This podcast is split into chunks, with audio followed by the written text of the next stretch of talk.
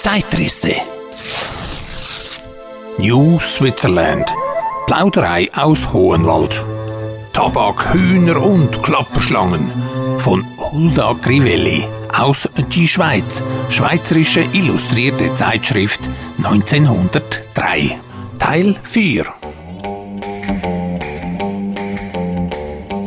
In den ersten zwei Jahren wurde um Hohenwald herum mit großem Eifer Tabak gebaut. Äh, teils weil man noch nicht viel klargemachtes Land zur Verfügung hatte, dann auch damit man gleich etwas erwerben und so Land abzahlen oder sich sonst über Wasser halten könne. Aber so sehr man sich auch Mühe gab und Glück hatte, was Wachstum, Ernte und Einsammeln des edlen Krautes betraf, so ging es den Leuten doch fast wie den Bauern mit ihrer Käserei im ersten Jahr. Sie hatten sich großartig verrechnet. Niemand verstand nach dem Einsammeln die Behandlung und das Sortieren des Tabaks. Zwar wurde man von einem sogenannten Experten in diesem Fache leicht unterrichtet, aber es war doch ein Fiasko und die meisten waren enttäuscht. Viele warfen sogar auf diese erste Schlappe hin das Gewehr ins Korn und zogen von dannen, falls sie noch Geld dazu hatten.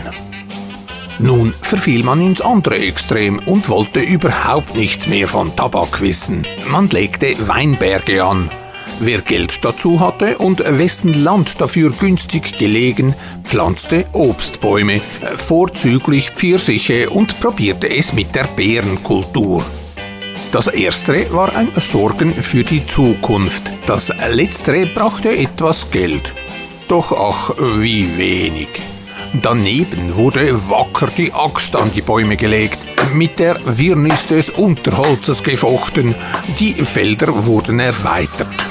Das einzige interessant gefährliche Tier, das einem dabei in die Quere kam, war und ist noch immer die Klapperschlange, und das war doch immerhin etwas, äh, was Aufregung brachte, äh, was das Spazieren oder besser das Waten durch kniehohes Gestrüpp über faulende Baumstämme einigermaßen pikant machte. Vieh hatte man anfänglich wenig, nun haben sich auch die Herden bedeutend vergrößert. Vom April bis in den November hinein kann man sie laufen lassen, ohne Hüter, ohne Schutz. Sie suchen sich ihr Futter selbst. Sie finden den Weg zu den Quellen hinunter, erlaben sich dort und kehren von selber wieder zurück. Es gibt aber auch saumselige, solche ohne Heimatgefühl, die herumirren und ins Blaue hinein gesucht werden müssen, oft tagelang erfolglos. Die Weinreben sind inzwischen auch ertragfähig geworden. Keller werden gebaut, Wein gemacht, äh, nicht fabriziert, äh, so weit sind wir noch nicht. Von unseren Tropfen behaupten wir steif und fest, er stehe dem besten Wadländer nicht nach. Es ist besonders Rotwein, der uns geglückt und beglückt, schön und edel von Farb und Geschmack. So viel ist gewiss. Wir trinken ihn gern. Auch Nancy und der Struppige mögen ihn leiden und kommen mit Steinkrügen aus der Tiefe herauf und schreien vor der Umzäunung des Weinbauern um Gnade und Einlass. Auch die Bäume fangen an zu tragen, das heißt die Obstbäume, und eine wahre Pracht sind im Frühjahr namentlich die blühenden Pfirsichbäume. So sollte es nun ja allmählich besser werden. Dazu schnappen wir die beste Luft, beinahe Bergluft, singen, musizieren und tanzen bei allen erdenklichen Anlässen. Unsere Sehnsucht erweckenden Schweizer Lieder mit den lustigen Jodlern tun es auch dem Südländer an, der selber nur seine Stimme erschallen lässt, wenn der Spektakel des Erwecktwerdens anhebt. Und dies hat immer etwas Melancholisches. Es gibt natürlich auch sonderbare Kauze unter uns und leider auch Leute, die keinen Hochschein von der Bewirtschaftung des Landes haben. Und dieses unser Land braucht besonders wirksame Bewirtschaftung. Wir hatten zumal im Anfang Leute, die vor dem bloß in Fabriken gearbeitet, Auch das Halbherrentum der Tintenschlecker, wie viele vulgäre Weise die Schreiber und Kommis benamsen, war vertreten. Diese Herrschaften wunderten sich dann nicht übel, dass die Bäume so langsam wuchsen, das erste Jahr noch nicht trugen, die Anpflanzungen überhaupt so wenig Strebsamkeit bekundeten. Mit dem Gemeinplatz äh, von den gebratenen Tauben äh, will ich dem Leser nicht die Ohren beleidigen. Diese ganz und gar Unfähigen waren die Ersten, die Zetermordia brüllten über das Land, über die ganze Kolonie. Wir hatten sogar Leute vom Adel unter uns, einen jungen Deutschen, der sich mit Hühnerzucht abgeben wollte und sich eine Zeit lang wirklich dem Federvieh widmete, ihnen einen Stall bauen ließ, größer als seine Hütte und mit Futter nicht karg war. Die Hennen setzten es sich aber in den Kopf, im Freien ist schöner und am allerschönsten sei so ein Nest im Versteckten. Mit der ganzen List und Verschlagenheit, deren die Sippe in diesem Punkt nur fähig ist, warfen sie sich auf die Verwirklichung ihrer Idee vom Glück in der Stille. In der Wildnis des Waldes, die, just wie für sie geschaffen, sich um das Hühnerhaus und die Hütte des Freiherrn herum erstreckte, lagen sie mit Eifer diesem Glücke ob, legten ihre Eier in die versteckten Nester und gingen fleißig zum Hühnerzüchter zum Fressen. Wohl erblickten die Augen dieses Züchters niemals ein Ei im Hühnerhaus, aber ebenso wenig hatten diese selben Augen auch je ein Nest im Busche, äh, geschweige denn ein Ei zu finden vermocht. So musste sich eben der betrogene Mann damit begnügen, in der Ferne gackern zu hören. Und mit dieser Musik konnte er noch, äh, wenn auch keine Eierkuchen, äh, so doch die Beruhigung genießen, äh, dass die natürlichen Funktionen seiner Pfleglinge in vollständiger Richtigkeit waren.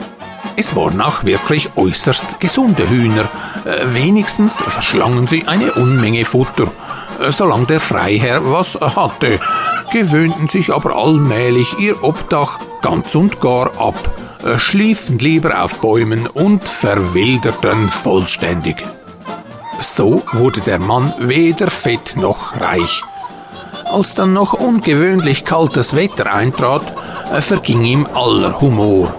Er hatte nämlich mitten im Holz kein Holz zum Heizen, und eher als dass er die Axt geschwungen in seinem Hühnerstall und Holz gehackt hätte, eher nistete er sich in dem einzigen warmen Ort tief ein.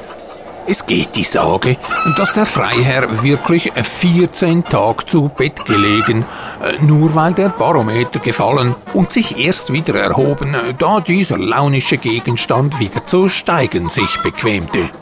Seit dieser Episode nannten ihn die Leute, die nicht gern Federlesens machen, der Kürze halber das Faulhorn.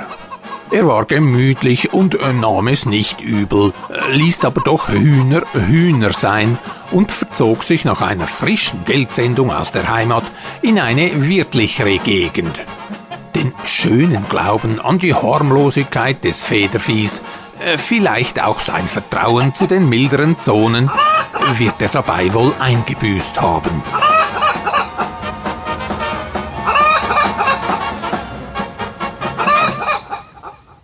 Es war auch noch ein anderer unter uns, der in seinem Aussehen den struppigen Südländer beschämte. Äh, nur war er strammer in seinen Extremitäten. Er hatte wahre Sennenarme. Er war auch wirklich Käser gewesen. Wenigstens streifte er gerne die Ärmel zurück und stemmte seine Hände unternehmungslustig in die Hüften. Dennoch unternahm er weiter nicht viel. Vor allem schien es ihm überflüssig, um seine paar Fuß geklärten Landes eine Umzäunung zu machen. War er doch ganz der Mann dazu, einigem Rindvieh Respekt einzuflößen. Er hatte auch weiter nicht viel nach außen zu verteidigen. äh, da er seine Maissetzlinge noch nicht ausgepflanzt, äh, sondern noch immer dran war, sie mit Sorgfalt zu pflegen auf den Zeitpunkt hin, wo er sie vor den Blicken des ihn stillschweigend belauschenden Publikums als erstarkte Pflanzen, die allem, selbst einem trockenen Hohenwälder Trotz bieten konnten, offenbaren wollte.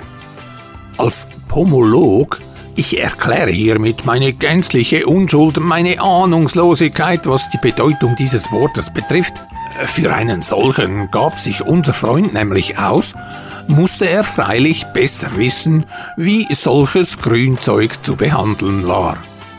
Man nahm an, ein Pomolog sei ein Landwirt vorgerückten Stadiums, und diejenigen, die aufs Französisch etwas hielten, waren der Meinung, er hätte es besonders aufs Obst im Allgemeinen und Apfel im Besonderen abgesehen. Als einsamer Mann schloss er sich mehr an sein Vieh an. Seinem klugen Schwein vertraute er all seine Farmereibekümmernisse, seine Hoffnung auf die Zukunft, wo die Pomologie in der Kolonie mehr geschätzt würde. Die Schonung seiner geringen Anpflanzung legte er ihm besonders ans Herz. Auch mit den Hühnern hielt er Zwiesprache, ermunterte sie zu allen Tugenden, äh, zum Legen namentlich. Er versprach ihnen dafür Schutz und Schirm gegen Schlangen und anderes Getier. Wir gingen einmal an seinem Besitztum vorüber und hatten Gelegenheit, ihn zu belauschen. Er machte einem kleinen, unscheinbaren Hühnchen äh, seine Komplimente, äh, belobte es äh, seiner Folgsamkeit, seiner höheren Gaben wegen. Als er uns bemerkte, war er nichts weniger als konsterniert. Er packte erst recht aus, und wir mussten mit ihm das Tierchen, ein schwarz und weißes Spriggeli, bewundern. Er wurde schrecklich beredt und beteuerte, derart finde man Land auf, Land ab keines mehr. Er habe seinetwegen soeben wieder eine der größten Klapperschlangen getötet, eine mit 21 Raffeln. Wirklich lag noch eine zuckende Schlange der Länge nach ausgestreckt, äh, recht weit davon entfernt. Er habe dem Hühnchen, das schon ein paar Mal zuvor von der Schlange bedroht worden sei, eingeschärft, ja recht laut zu gackern, äh, wenn wieder eine solche in seine Nähe käme. Das Hageli hatte sich nun die Zusprache so gut gemerkt, dass jedes Mal, äh, wenn er sein jugendliches geängstigtes Gickerle und Gackerle höre, er gleich schon die Mistgabel mitnehme und auch nie umsonst. So habe er das Land schon von vielen, wenn auch nicht Drachen, äh, so doch giftigen Schlangen gesäubert. Wir fragten auch nach seinem klugen Schwein, denn dessen Ruf war bereits hinausgedrungen unter das Volk. Seine Freude daran schien aber einen kleinen Dämpfer erhalten zu haben. Traurigen Tons meinte er, es sei kein rechter Verlass darauf, so habe es ihm gestern fast einen halben Buschel gekochter Kartoffeln weggefressen, äh, während er dem Hühnchen zu Hilfe geeilt sei. Er habe die Mistgabel nicht gleich finden können. Die Kartoffeln hätten ihm eine ganze Woche ausgereicht. Klug sei das Schwein, äh, das solle ihm niemand bestreiten, äh, daneben aber doch ein Unflat. Der einsame Mann konnte einen wirklich bedauern. Damals war er noch glücklich in seinem Unverstand. Er glaubte noch an sich und seine Pomologie. Er glaubte an die Methode, nach der man Mais auszupflanzen habe, wie Kohlsetzlinge. Später aber, als sein bisschen mitgebrachtes Geld alle geworden, wie seine jammervolle Anpflanzung, da werden ihn kaum noch das liebe Hühnchen und der kluge Grunzer zu trösten vermocht haben. Noch einen interessanten Gegenstand hatte ich damals ins Auge gefasst. Es war das der in der Kolonie beinahe historisch gewordene Sägebock des Mannes. Dieser höchst gemeine, grob zusammengefügte, klotzige Gegenstand hatte der Unglückliche von einem fernen Nordstaate in seinem umfangreichen Kleiderkoffer mit nach New Switzerland, Tennessee gebracht. Seine Hütte steht nun leer. Er ist weitergezogen, musste wohl wie so viele andere auch, die sich nicht zu halten vermochten.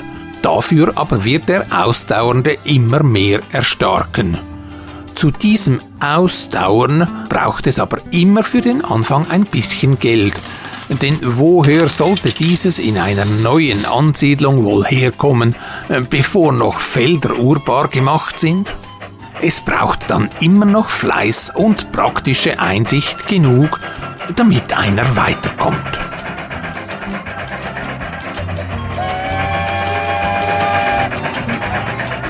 Oh, Klapperschlangen. Mr. D. Philipp Binggeli hat da auch so einiges zu erzählen. My rattlesnake encounter. Way back in 1994, I was living in the Salt Lake Valley in the state of Utah in the United States. Late in the summer, on a Saturday morning, I just felt like going out for a short hike. Salt Lake City and all the suburbs are located in the Salt Lake Valley, which is about 500 square miles, and that's approximately 1,300 square kilometers. The Salt Lake Valley is surrounded by mountains that are as tall as the Alps in Switzerland. There are a few places where you can drive up between the mountains, steep roads leading up to hiking areas and ski resorts. One of those roads goes up Big Cottonwood Canyon. The mountains and the forests are tall and they line up the road left and right as you drive up to the canyon. It's a beautiful drive. You see all kinds of colors dark greens where the pine trees are, and lighter greens where the aspen trees grow. In between, you'll see gray rocks and mountains, and either brown or reddish soil. I was never much of a person who enjoyed doing things in groups, so that day, again, I went all by myself. I thought I was well prepared. I had my Swiss army knife with me, a handkerchief, and a light jacket, I was wearing jeans and tennis shoes. Very casual. When I got up to the mountain and parked my car along the road, of course, I did not follow a hiking trail, but I looked for a path for myself. I just saw the top of a smaller mountain and I decided to get all the way to the top of it. Lots of rocks, small ones and big ones, a few bushes, some shrubs, and a few occasional juniper trees who had survived winds and rains and storms. As I was making my way up, sometimes I would have to crawl underneath a fallen tree or climb over large rocks and boulders, just the way I like it. A little bit of freedom and adventure. Just me and nature. Of course, I always look for stuff. I like to know what's ahead of me, next to me, or sometimes behind me. Aside from a few birds, I didn't see any wildlife. It was a windy day, and all the way on the other side of the canyon, I saw some rock climbers. They looked very small from where I was standing. After a while, the mountain got quite steep, and I started zigzagging up the steepest part of it. I have to say, I felt very safe and soon reached the top. I remember looking around and just marveling at all the hills, mountains, and forests that surrounded me. It felt amazing. After a short rest, I started climbing down again, slowly. I hadn't brought any water or anything to eat, and I was getting hungry for lunch. Still, I wanted to get back down safely. Sometimes I saw a better way down between large rocks and boulders, and sometimes I had to carefully climb over those rocks and boulders to avoid thorny bushes and areas that were dense with shrubs as tall as me. I definitely didn't want to get into the shrubs you can't see what's in there, or if something or somebody is in there. Now, the thing about the canyons in Utah is we have mountain lions or pumas and bobcats, which are large cats with pointed ears, about as tall as a medium dog. Now, those animals usually leave you alone if you don't surprise them or push them into a corner. If that happens, you can get hurt very badly. But, for example, bobcats, they don't kill people. They might scratch you up, but that's it. And mountain lions might fight with you, but they really just want to be left alone. I have not heard of any serious incidents between mountain lions and people in or around the Salt Lake Valley. Oh, did I mention that we also have bears? Yes, sorry, Bob, we do. Brown bears and black bears. But they're usually in the higher regions. They can come down when there's not enough food in the higher regions, but at least in Utah, they don't like to come to towns or villages a lot. Bears just need and want their own space. If you see a bear, just slowly walk away. If a bear comes running after you, you have probably done something very stupid, and running away doesn't help. Those bears can run pretty fast. And climbing up a tree might save you if you pick a good tree on which you can get up high fast. Otherwise, the bears know how to climb trees as well. Luckily, we don't have any grizzly bears in Utah. Occasionally, I would see a deer or a bunch of them. When that happened, I would just stand still and watch them until they walked or skipped away along their deer trails. Coming down the hill, I suddenly found myself standing on top of a smaller hill. I came up a different way from a different direction, so I hadn't seen that hill. I had to think for a minute or two what to do and how to get down that hill. The hillside was full of gravel, little rocks, probably a million of them from top to bottom. I wasn't too worried yet. Sure, the hill was steep, but at the bottom was a grassy area.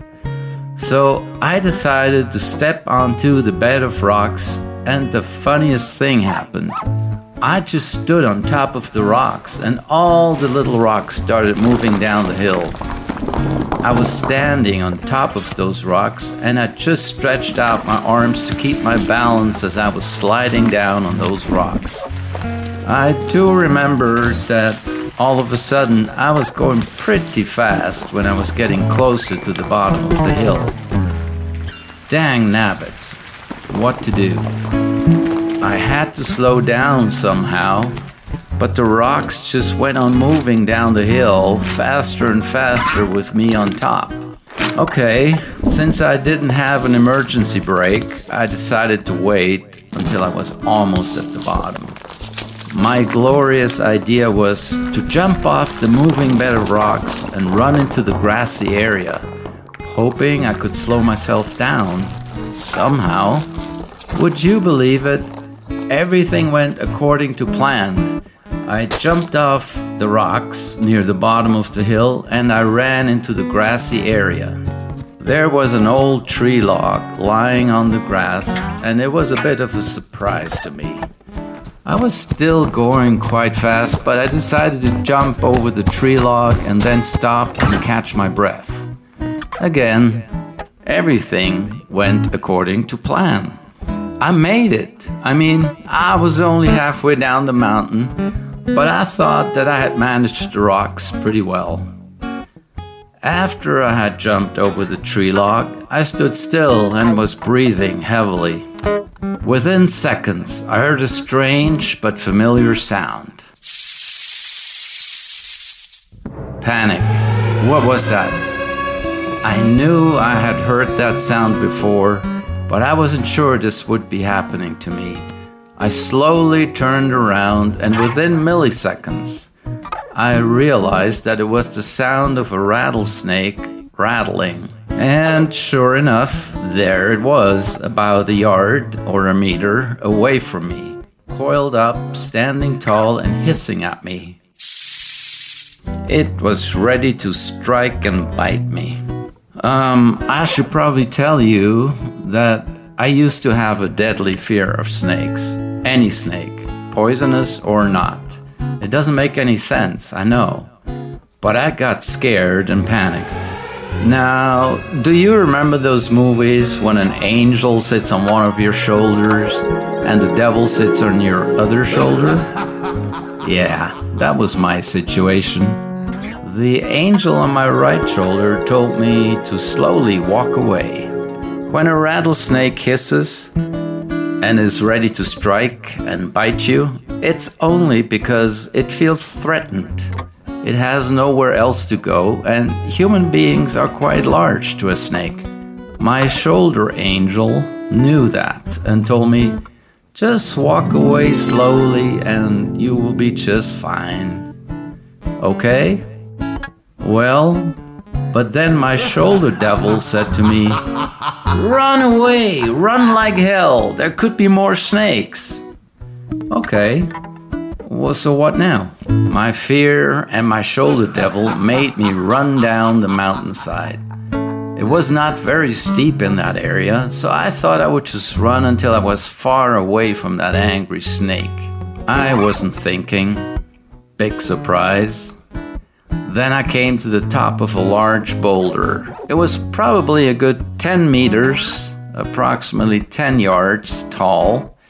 Not a big deal, right? The problem was, at the bottom of that boulder was a grassy area with many dozens of pointed rocks. They almost looked like pyramids and they were very close together.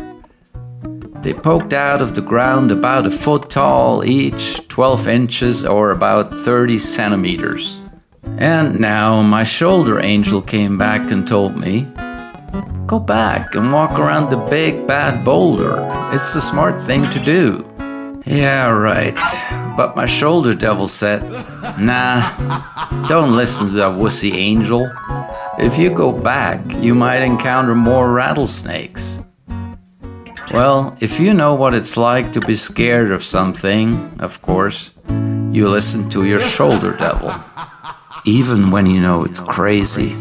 So, as I was standing on top of that large boulder, I tried to find a spot for my left foot and my right foot to land, because my plan was to jump off it. There was very little room between some of those rocks, but I had an approximate idea for my right foot. I also had a general idea for my left foot, but I wasn't sure I could land the way I wanted to do this.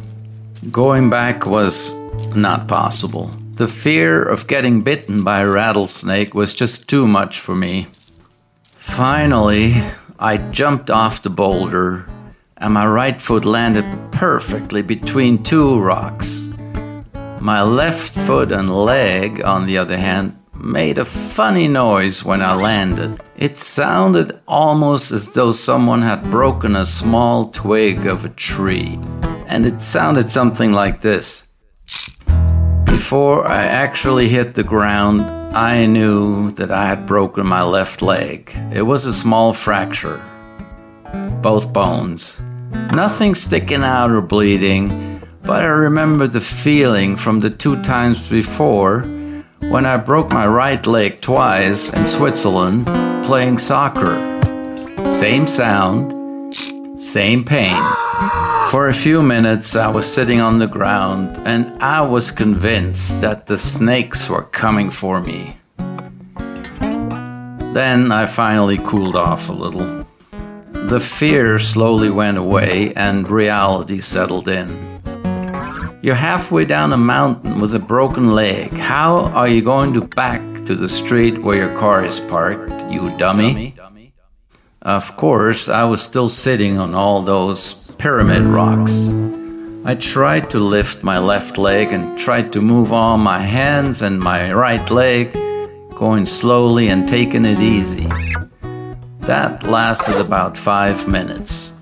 Every single time my left leg touched something, like a bush, a rock, or a shrub, I yelled out in aggravating pain. Okay, mister. Time to rethink the situation. I could see the rock climbers on the other side, and I started yelling. Nothing. I whistled through my fingers as loud as I could for a very long time. Nothing. Finally, I realized that the wind was blowing against me, and my yelling and whistling probably didn't even make it across the street. Time for a new plan. So I broke off a large tree limb from a very dry and almost dying tree. Then I took off my jacket and my undershirt. No, I didn't want to get a suntan. I used my trusted Swiss Army knife to cut my undershirt into strips of fabric, like bandages. When I was done, I put my jacket back on, and I used the strips of fabric to tie the tree limb around my left leg from top to bottom, being very careful. Then I turned around on my bottom. I moved down sideways the rest of the mountain so I wouldn't roll down the steep part. At this point, I was moving backwards on my two hands, my bottom, and my right leg. Very cumbersome and very slow going. Hey, I know, but I managed to figure out how to do this without hurting my broken leg. In the interest of time, let me just tell you that it took me over four hours to get back to the canyon road. Did I mention that it took me over four hours to get back to the canyon road? When I finally made it to the road, I realized that I was much farther up than where I had parked my car. Great. Just imagine a dirty looking guy at the edge of the canyon road with a weird thing on one of his legs. I decided to hitchhike. Nobody stopped for almost half an hour. Finally, a guy slowed down and rolled down his window and yelled over at me, Do you need any help? Yes, I said. If you could give me a lift to my car just a little bit farther down, I would really appreciate it. The guy helped me into his car. We drove for about two minutes to get to my car. He didn't care much, and I didn't have time to tell him what happened. He helped me out of his car, and then he helped me get into my car. Luckily, I had an automatic car, and I was able to use my right foot to drive down out of the canyon. I stopped at the first gas station and I called my family. This was a long time ago, before cell phones. After waiting what seemed like forever, I finally got picked up by family members. One took my car and drove it home. The other one drove me straight to the nearest hospital. When I arrived at the hospital, the nurses, both male and female, were so impressed with my splint that there were many hospital workers who came to look at the stick that I had wrapped around my leg with fabric strips for my cut up undershirt. Wow. Oh my god. They all told me what a great job I had done. Honestly, I didn't feel that great. Nope, no more running away from snakes. Last fall, I saw a rattlesnake along the side of a hiking trail. I'm much older now and always hike with hiking poles. I slowly walked up to the snake, moved my hiking pole in a circle, and pointed it into the tall grass without touching the snake. Then I just watched the rattlesnake slither away into the direction I pointed with my hiking pole. I think we were both glad that it went as smoothly as it did. In the years since that rattlesnake encounter and the broken leg, I studied rattlesnakes and I'm no longer afraid of them. It's strange, but I just know they won't attack me if I leave them alone or slowly walk away. And here in Utah, they are everywhere. We are a desert. The rattlesnakes even come into people's backyards sometimes. even in the cities. By the way, it's illegal to kill them in Utah because they are an endangered species. If you feel that your life is in danger, however, you are allowed to kill a rattlesnake. However, they do realize how tall an adult human being is, and just like you and me, they would rather slither away in peace than getting hurt or harassed by a person. So, the moral of the story is if you ever hear that rattling sound, just walk away slowly. Don't look back, just walk away. You will be fine. Trust me.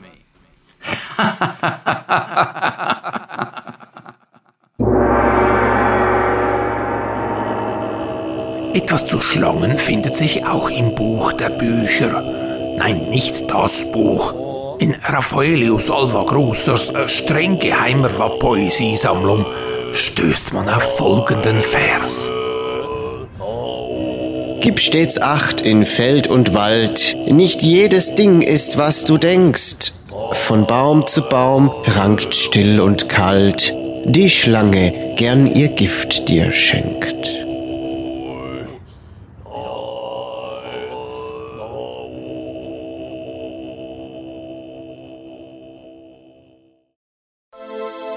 Zeitrisse.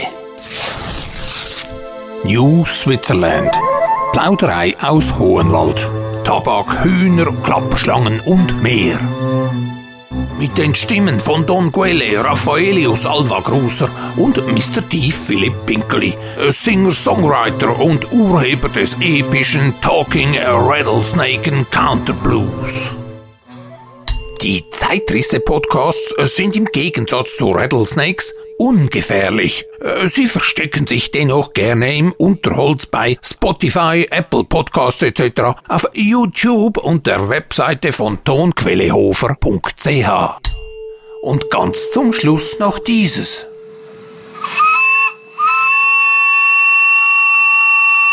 Aus der Kellerwerkstatt Grußer strömt ein Duft, ein wahrlich guter bald ins Freie sein Weg führt, den Genuss auch du bald spürst.